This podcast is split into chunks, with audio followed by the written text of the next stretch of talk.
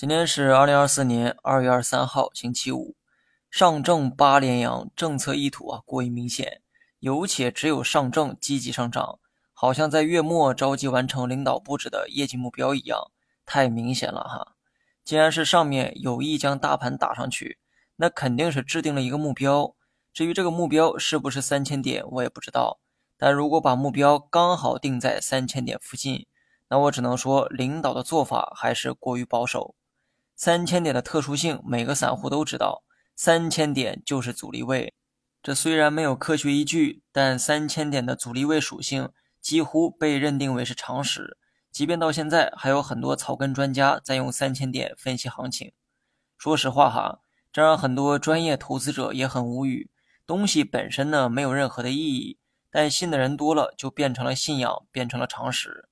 上面做高大盘是为了扭转市场的悲观预期。既然是这样，一定要把市场架高到超出所有人常识的地步。到了三千点就回调，这种走势太顺应常识了，起不到彻底扭转预期的效果。有人会说，八连阳还不算颠覆常识吗？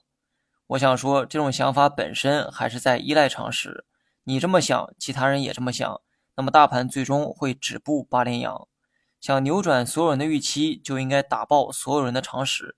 这样空头才会彻底转为多头。当然，以上只是我的想法哈。至于领导怎么想的，我也不知道。